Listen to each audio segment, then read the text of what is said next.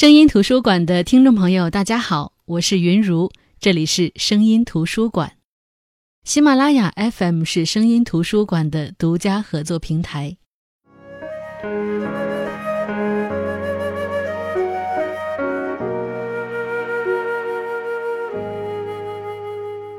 第一次知道张北海，是因为姜文的电影《邪不压正》。《邪不压正》是根据小说《侠隐》改编的。而小说的作者正是张北海。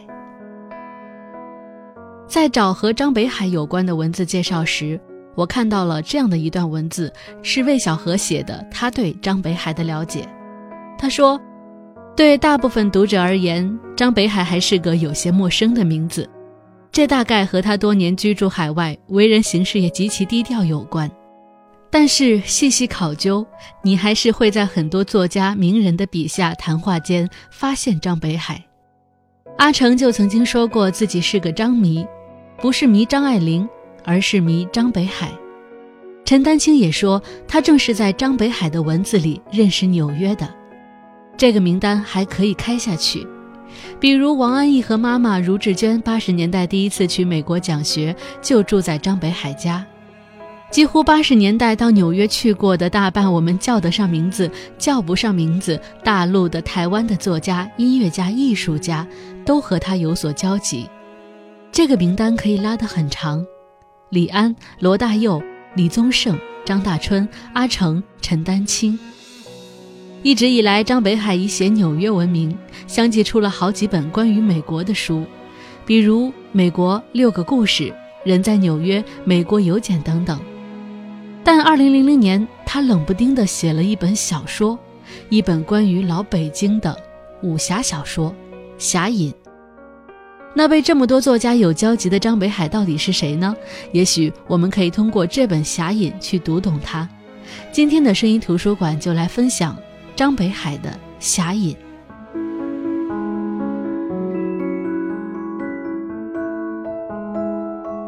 《侠隐》，武侠的侠。隐藏的隐，有人说《侠隐》是一本武侠小说，但是它和我读过的所有的武侠小说都不同。它没有大段的武打场面的描写，不像金庸的小说，一场武斗的场面要描述十几页甚至几十页。有人说《侠隐》讲述的就是一个复仇的故事，不错，是复仇的故事，但是它和我们想象的复仇的故事不同。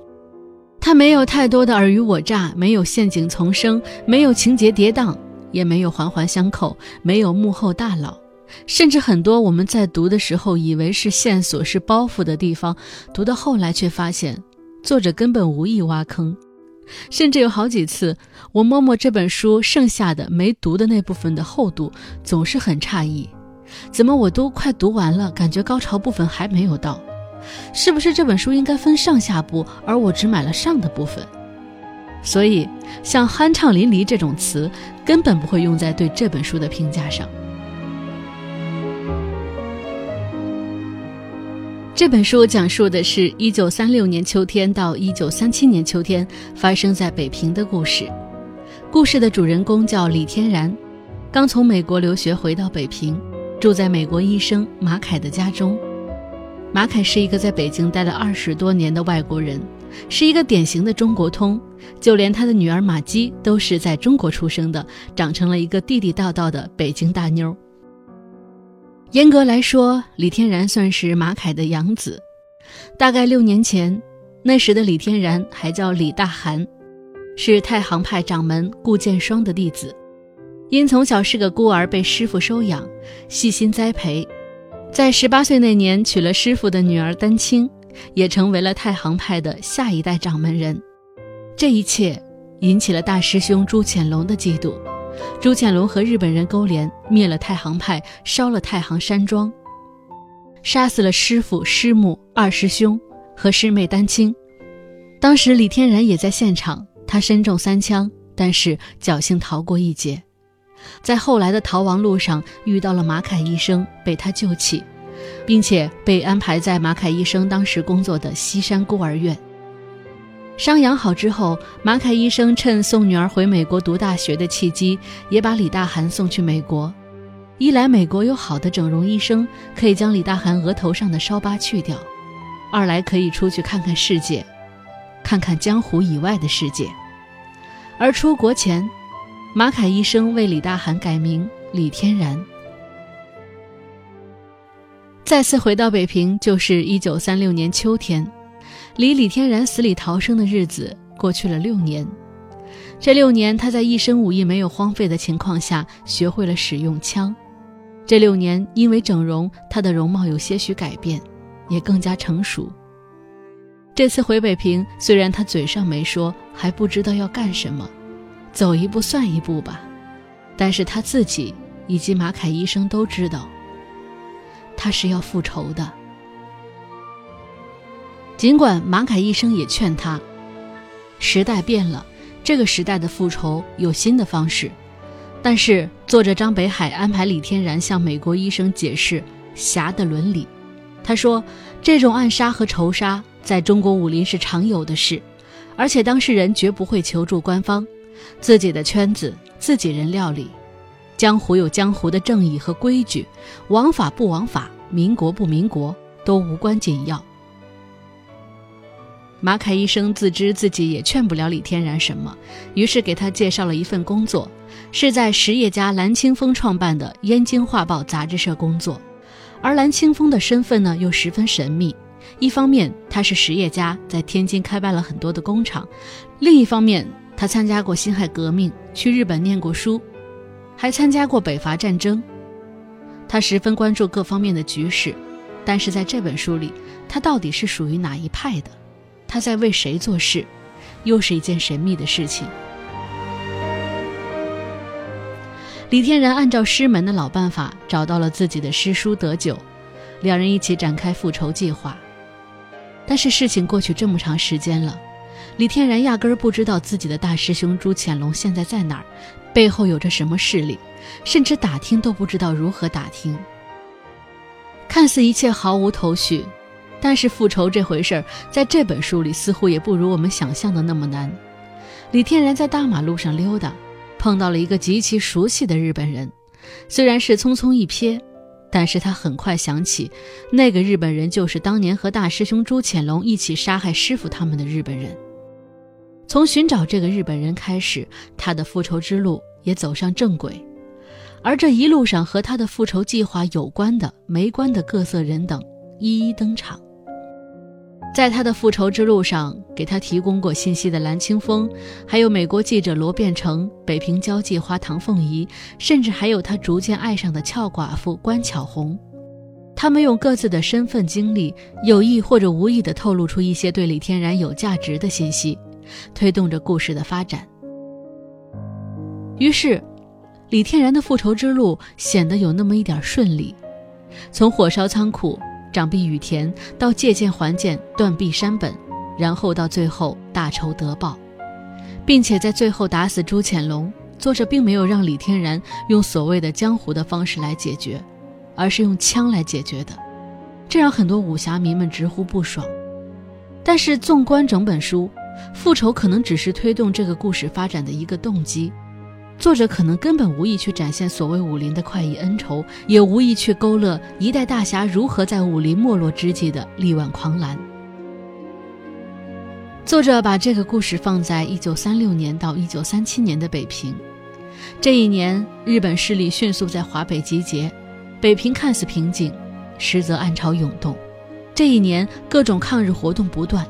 无论身处哪个阵营，也无论明面上是何种身份，越来越多的人以一己之力加入到抗日活动当中。这一年发生了西安事变，从北平以外的中国大局势去看北平这个古都的命运。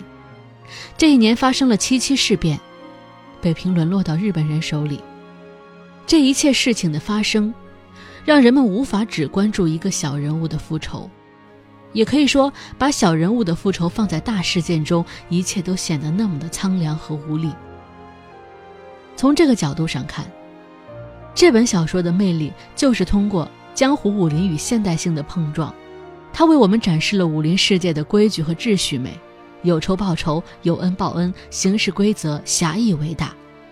同时，它也让我们看到了在外部世界发生变化时，武林世界逐渐瓦解和走向消亡的苍凉。这一点，在这本书里，作者不止一次地通过不同的人物来说服李天然，也通过李天然的反驳，来展现江湖世界最后的尊严。比如一开始，马凯医生就说：“他说，大韩。”我既没有资格要求你宽恕你的敌人，也没有能力说服你要你接受，只有上帝可以做出裁决，更不要说惩罚。你还没到二十岁，你还有一辈子要过。你想想，就算你报得了这个仇，那之后呢？就算法律没找到你，也是一样。那之后呢？这个年代你一身武艺又上哪儿去施展？现在连你们的标行都没有了。你还能干什么？天桥卖艺，去给遗老做护院，给新贵做打手。跟我们去美国走一走吧，出去看看世界。我告诉你，这个世界很大，大过你们武林，大过你们中国。去看看，这不也是你们老说的跑江湖吗？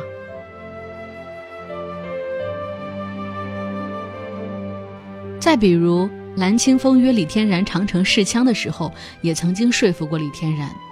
他说：“其一，时代变了，多么有理由杀人，也要接受法律制裁；其二，顾大侠、顾剑霜，不论他在你们江湖上多有名气、多了不起，本领多大、武功多高，干了多少痛快事，他，他究竟不是搞起义革命殉国的烈士。”你们江湖有你们的世界，这个我明白。可是，要是你们那个侠义江湖，你们那个武林世界，跟我们这个世间江湖，我们这个凡人世界，要是有一天这两个世界碰到一块儿了，你又怎么办？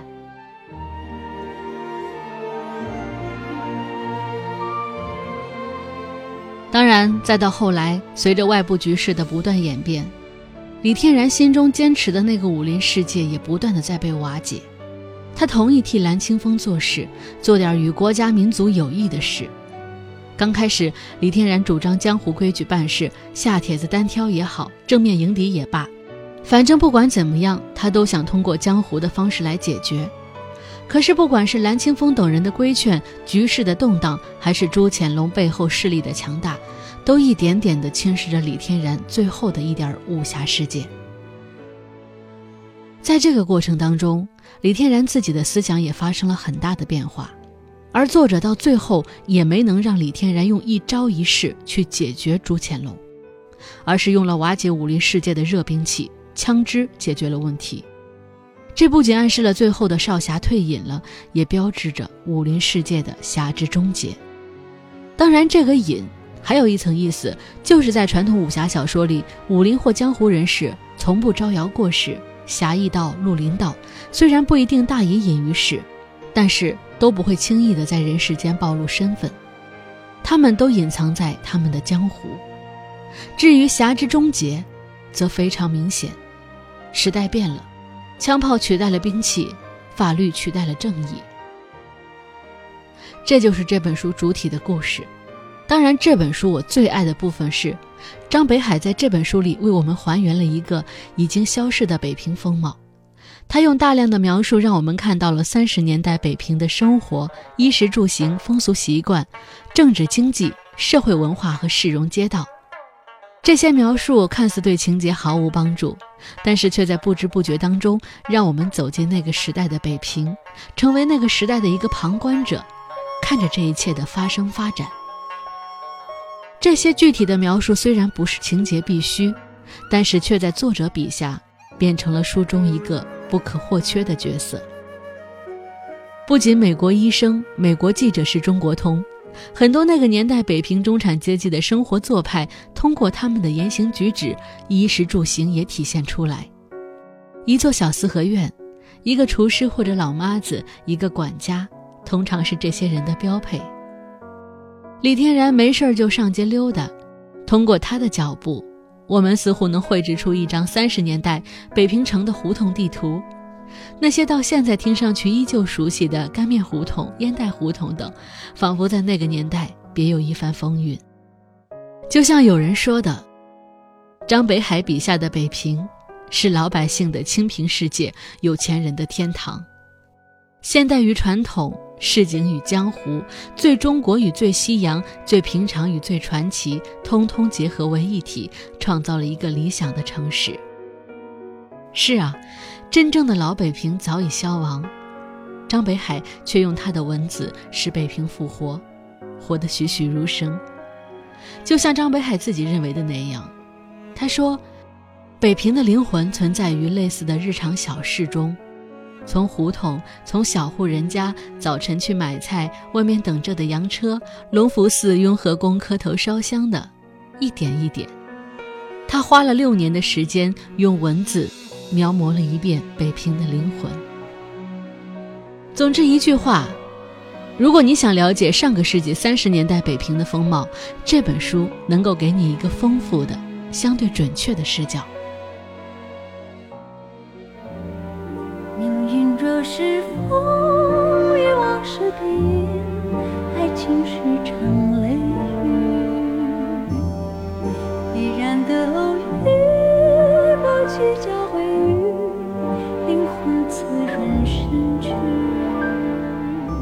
好的，这就是今天的声音图书馆。今天跟大家分享的这本书呢，是张北海的《侠隐》。渐渐没落的武林和江湖，让最后的侠士无处安放他看到的满目疮痍。